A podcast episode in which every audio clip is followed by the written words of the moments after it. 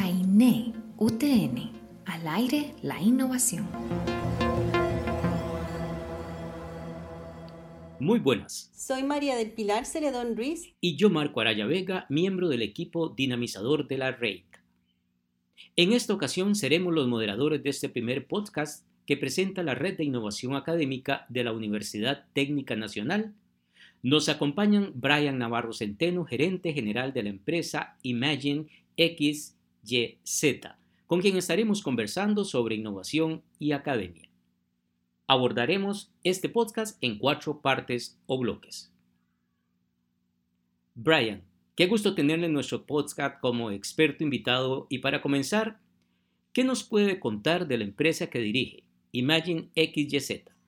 Bueno, la empresa Imagine XYZ o Imagine XYZ es una firma de consultoría que se especializa en acompañar eh, a organizaciones públicas y privadas en el diseño, desarrollo y evaluación de proyectos de innovación y tecnología.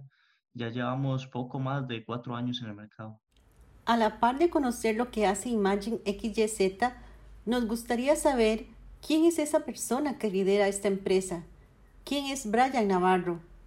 Bueno, qué difícil, eh, pero podría decir que desde una perspectiva profesional soy una persona que le gustan los retos, que le gusta aprender constantemente, casi que cualquier tema, y entregado mil por ciento en las cosas que creo y que me apasionan. A nivel personal, un amante del arte, casi que todas sus expresiones y la gastronomía. ¿Cómo esta empresa de innovación tecnológica impacta en el momento actual en nuestro país? Bueno, sin lugar a dudas, eh, son tiempos difíciles para el mundo entero. Eh, por más que, que cueste aceptar, eh, algunos negocios, si no se reinventaban, tarde o temprano iban a dejar de operar. Y estos tiempos lo único que han hecho es acelerando esas, esas situaciones. De nuestro lado, seguimos trabajando fuerte en ayudarle a organizaciones de diferentes índoles y diferentes sectores de, dentro y fuera de Costa Rica, a ser un poquito más eficientes, a incursionar en el mundo de la tecnología de una manera más efectiva eh, y no solo por moda, sino realmente ayudarles a que con un contexto claro eh, de los objetivos que se esperan alcanzar, eh, hagan uso de las tecnologías y puedan alcanzar esa visión, esos objetivos, esas metas al menor tiempo y en el menor costo posible. ¿Cómo la academia propició ese encantamiento por la innovación que permeó la vida de Brian Navarro? ¿O quizás la academia no tuvo nada que ver en ese enganche por el tema de innovación? Bueno, la academia por sí sola eh, realmente me ha impactado muy poco dentro de esta visión. Eh, lamentablemente vivimos en un sistema educativo bastante obsoleto. Eh, podría ser uno de los mejores o podrá ser uno de los mejores de Latinoamérica, pero lo cierto es que falta muchísimo por mejorar, eh, muchísimo por cambiar. Y uno que está en estos temas termina emprendiendo, termina innovando por la inspiración de personas externas al sistema académico eh, personas con las que uno llega a interactuar, a conocer sus historias y en muchos casos determina uno desarrollando todo este tipo de iniciativas como un símbolo incluso hasta de rebeldía, de poder expresarle al mundo que hay una forma mejor y diferente de hacer muchas cosas.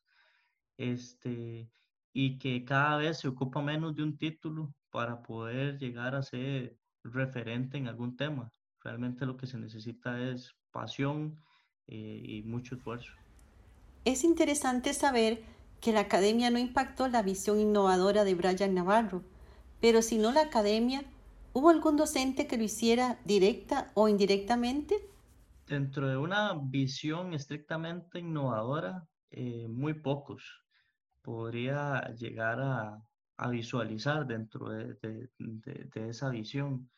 Sin embargo, eh, en gran medida la inspiración por la ciencia, por la tecnología, eh, se ha adquirido, si bien por referentes mundiales, libros, eh, referencias bibliográficas, artículos científicos, las conversaciones con mis socios eh, y un amplio grupo de personas, experiencias que he tenido la oportunidad de, vivir, este, podría resaltar buenos profesores, eso, eso, eso definitivamente, o buenos mentores, eh, que una u otra forma me han inspirado y enseñado algo de la vida y el entorno profesional real que valoro muchísimo.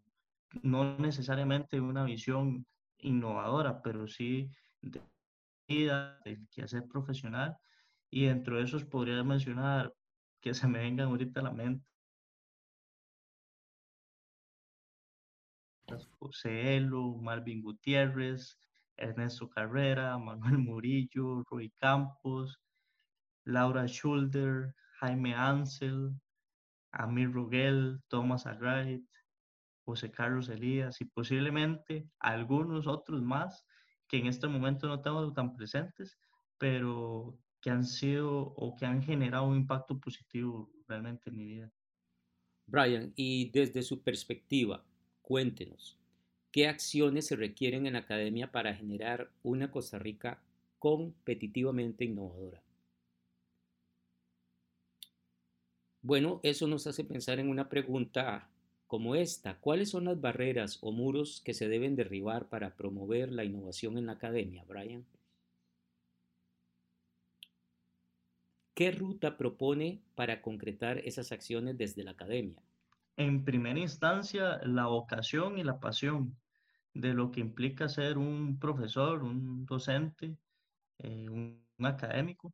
Realmente siempre he dicho que la educación debería ser la profesión más respetada, más valorada y mejor remunerada del mundo, porque en la educación se sientan las bases de la sociedad.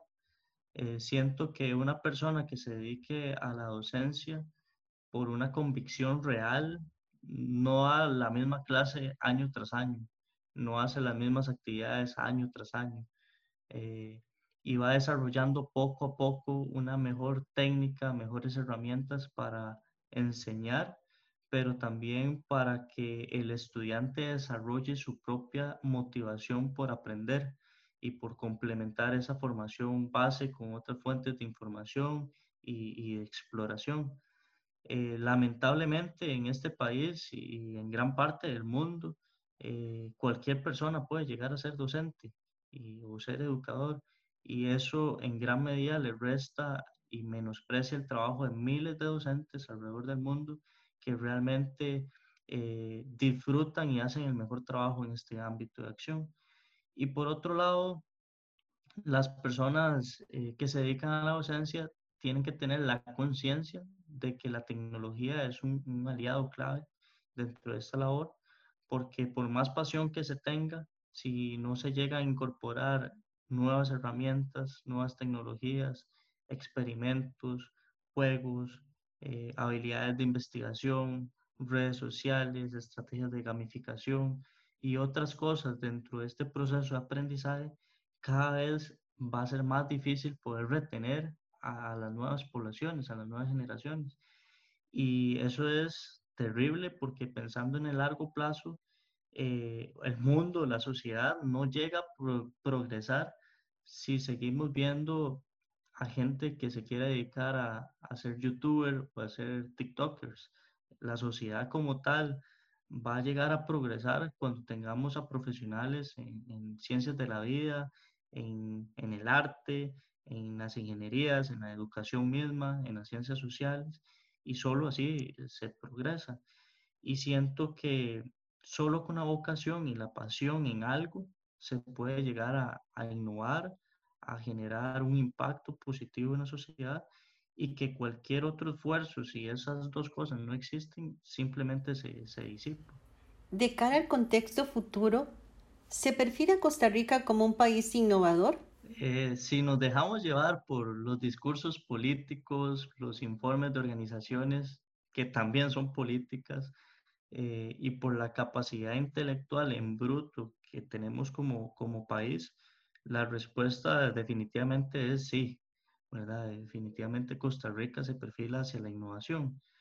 En la práctica, cuando se tiene un sistema que para abrir una startup de biotecnología, por tener un ejemplo, que va a empezar a generar ingresos posiblemente en cinco años, pero que se le están cobrando impuestos y cargas sociales, que se tienen que reportar salarios que en la vida real no existen porque el emprendedor lo hace por amor, este, hacen que se vengan un montón de problemas que al final de cuentas propician a que un emprendimiento muera en el camino, no genere innovación, no genere impacto, no genere empleo y que tampoco contribuya a que el país se posicione en estos temas.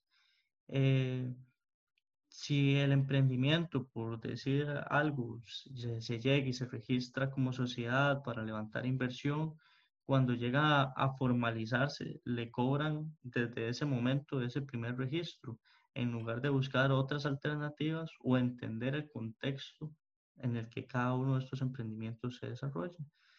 Este, siento que hay muchísimas cosas que mejorar. Por ejemplo, en el país se tarda dos días en, en registrar a un futbolista extranjero para que pueda empezar a jugar fútbol pero si uno trae a un profesional que domina siete idiomas, que cuenta con dos maestrías, con varias especializaciones, que ha trabajado en diferentes transnacionales alrededor del mundo eh, y que quiere venir a ayudar a una startup a, que esa curva de aprendizaje sea lo más corta posible, a que pueda generar mayor valor en el menor tiempo posible, eh, pues pasan los meses, pasan los años y el permiso de trabajo no sale.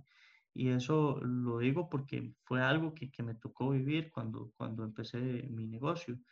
Y podríamos hablar de un ecosistema en donde cualquier persona con un conocimiento mínimo eh, en algo, pero con un apellido, con influencias políticas, con alguno que otro contacto, ya se empieza a posicionar como, como experto en la materia. Cuando hay un montón de personas súper capacitadas que les cuesta muchísimo poder obtener ciertas oportunidades, incluso hasta cobrar 100 dólares por una charla les, les cuesta muchísimo.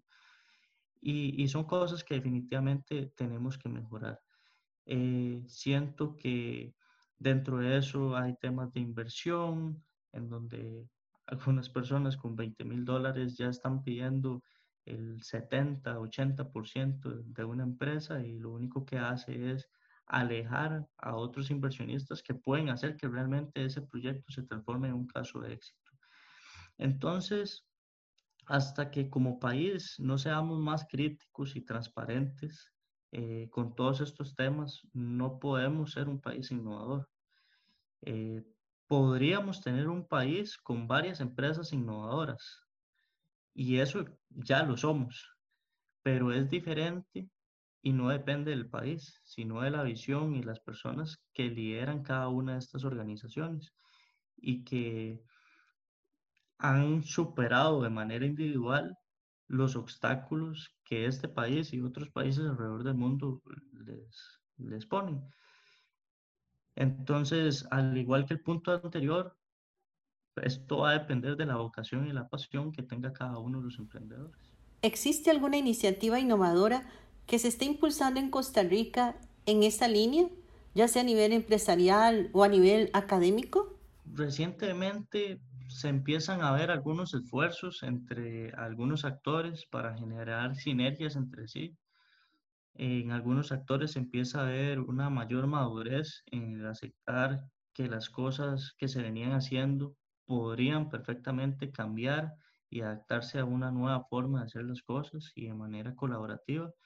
Y eso, sin duda alguna, es bastante positivo y esperanzador para el fortalecimiento del ecosistema. Eh, se están dando cuenta que encerrar a un montón de personas dentro de un salón y, que empiecen a pegar post-its eh, no, no es hacer design thinking, y mucho menos es hacer innovación. La gente se está dando cuenta que los hackatones son para generar masa crítica de personas jóvenes explorando nuevas tecnologías, adquiriendo nuevos conocimientos, eh, y trabajando de manera interdisciplinaria, pero que una hackathon no es un, un medio para que se desarrolle una empresa o una solución eh, funcional que genere un impacto en el mercado. Eh, se están dando cuenta también de que muchas iniciativas de este tipo en realidad no son más que estrategias de marketing eh, y de la famosa responsabilidad social empresarial que lamentablemente le han restado credibilidad a otro montón de iniciativas que realmente lo hacen o se ejecutan para propiciar un ecosistema de emprendimiento, innovación y tecnología más adecuado.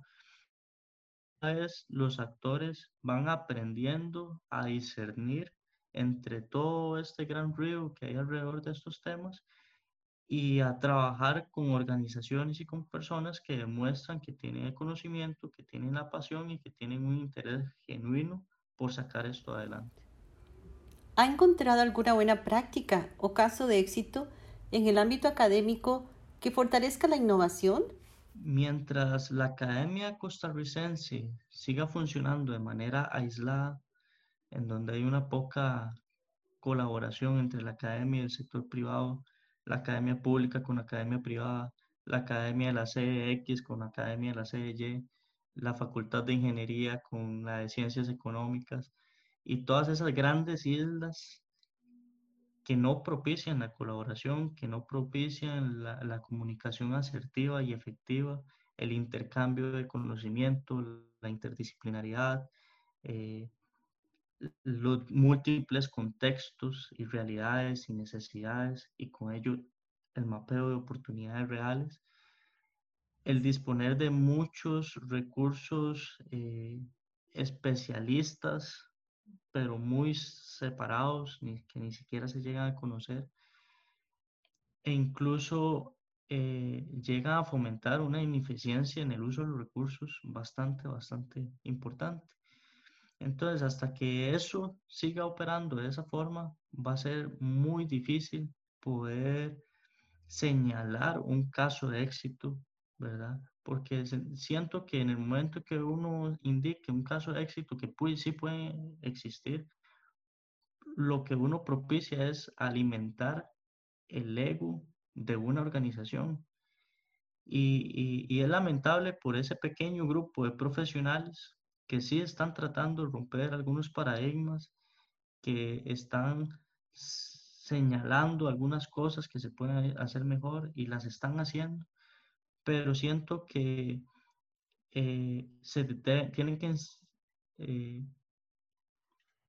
siento que se tiene que señalar el mérito individual o ese pequeño colectivo y no el mérito institucional porque para tener más casos de éxito en academia, lo único que puedo decir es que dejen ese ego de lado, que empiecen a colaborar, que empiecen a hacer investigaciones que desprendan propiedad intelectual, que desprendan nuevos conocimientos en diferentes ámbitos de acción, que empiecen a ofrecer licenciamiento eh, que responda a aplicaciones que, que tengan una injerencia en la competitividad del sector público, del sector privado, que se empiecen a, a, tener relaciones entre la academia pública, la academia privada, porque cuando uno ve que se le da un reconocimiento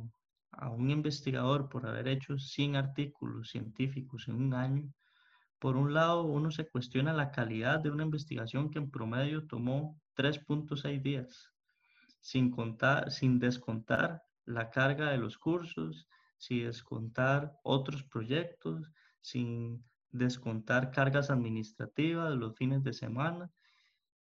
Y por otro lado, parece ser ese tipo de hechos que la misma academia tampoco tiene claro qué es lo que realmente se tiene que empezar a reconocer y qué es por lo que realmente se tiene que empezar a trabajar cuando hablamos de innovación, cuando hablamos de investigación y cuando hablamos de desarrollo.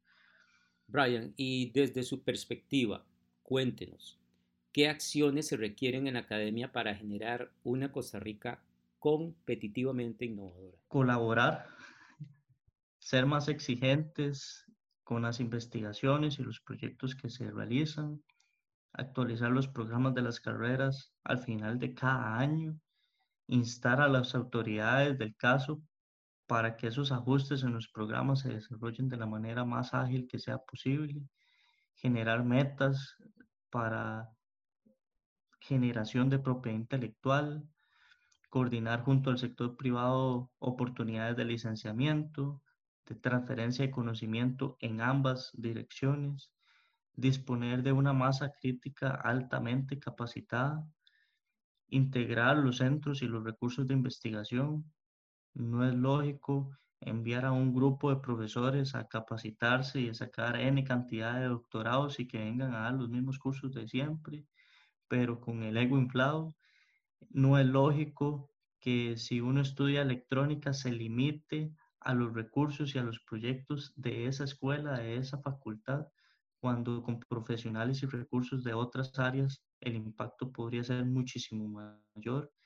No es lógico premiar investigaciones que realmente no están generando nuevo conocimiento o financiando proyectos que bajo otra lógica podrían generar un mayor impacto, incluso hasta un menor costo.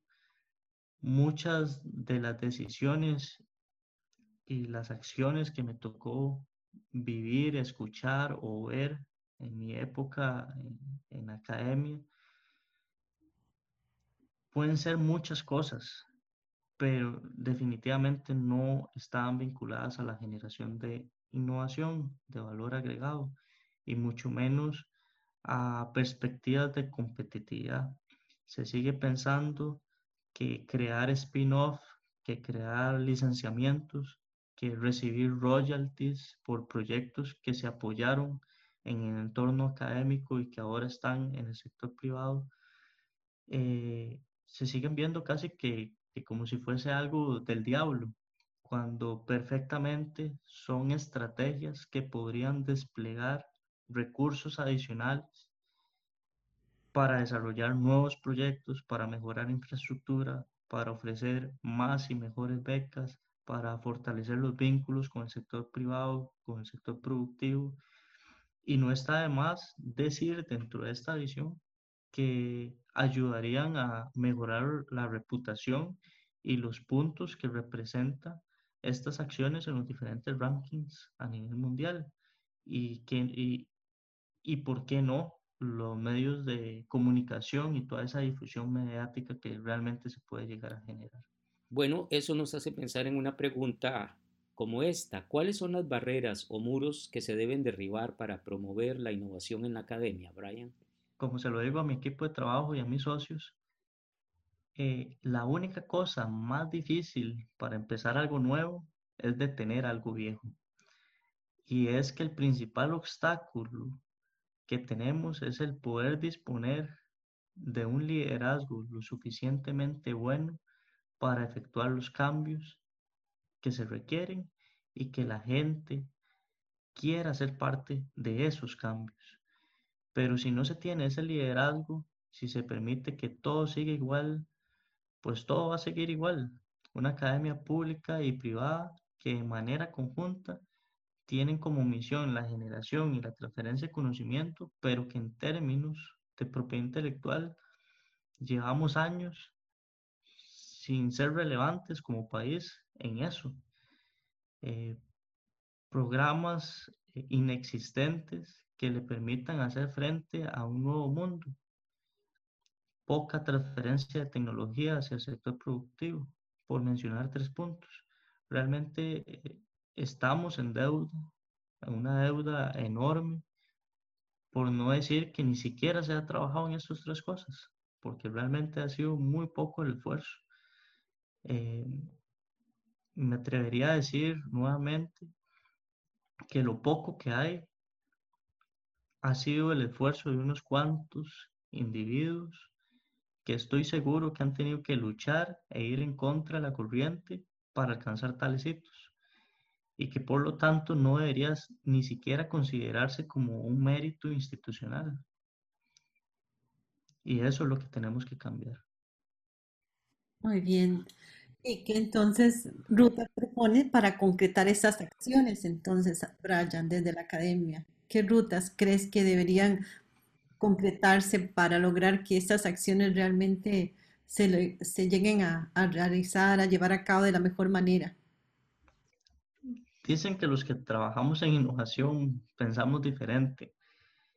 Dicen que mucho análisis trae parálisis, que ninguna idea vale nada hasta que se ejecuta y empieza a dar resultados.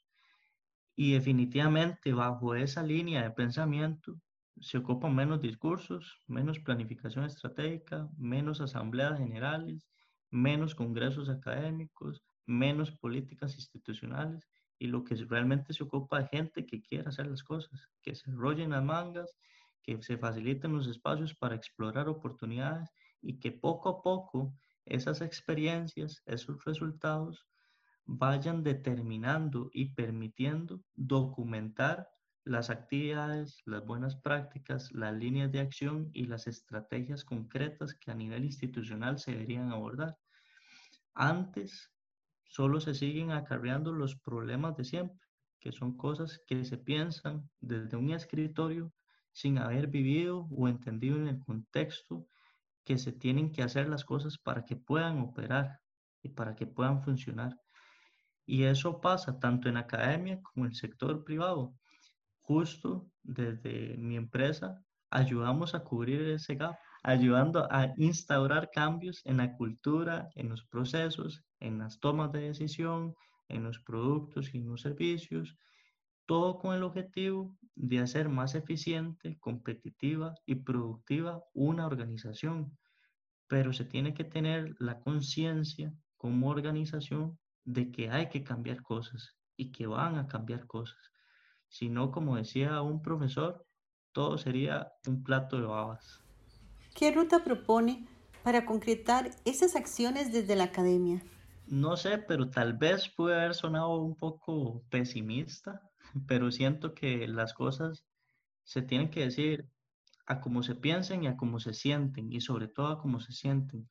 Pero más allá de eso, si queremos efectuar cambios, el punto clave es trabajar en equipo, con una comunicación directa y transparente, con personas calificadas, en donde se propicie un entorno de mucha colaboración, de mucha confianza y con un objetivo general que sea compartido por todas las personas involucradas.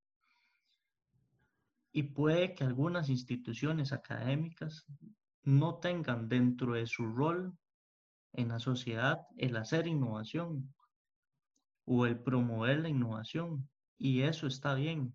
El tema es saber muy bien cuál es esa visión, cuál es ese rol dentro del contexto académico que tienen que empezar a asumir, cuál es su rol dentro del contexto nacional y dentro del contexto de una nueva sociedad global. Y con eso claro, dedicarse en hacer el mejor trabajo, el mejor esfuerzo, las mejores iniciativas y la atracción del mejor talento que les permita ser sumamente buenos y reconocidos en ese algo que se defina. Y eso no quita el poder llegar a colaborar con otras organizaciones académicas que son buenas en otras áreas y que se unan esfuerzos para desarrollar proyectos interesantes y que de manera conjunta se pueda ver como un proyecto innovador, sin necesariamente ser la institución referente en, en innovación. Entonces, volviendo a la pregunta, si pudiera mencionar puntos concretos, podría decir que la academia necesita enfocarse, autoconocerse, tener una visión clara de hacia dónde va, apostar por la calidad en todo lo que haga bajo esa dirección, colaborar muchísimo y tener la conciencia y la autocrítica para cambiar lo que tenga que cambiar. Y para concluir, ¿hay alguna frase emblemática, sello Brian Navarro? Esta posiblemente es la pregunta más difícil de todas. Eh, pero siento que ocupamos como individuos ser un ejemplo de profesionalismo, de pasión y el respeto, porque solo así podemos inspirar a nuestro alrededor a ser mejores. Bueno, hasta aquí nuestro primer podcast Cainé UTN al aire la innovación. Esperamos que nos acompañen el próximo en donde conversaremos con Mirka Rojas Celedón, otra joven emprendedora con gran experiencia en investigación e innovación. Hasta pronto, les esperamos. CAINE UTN, al aire la innovación.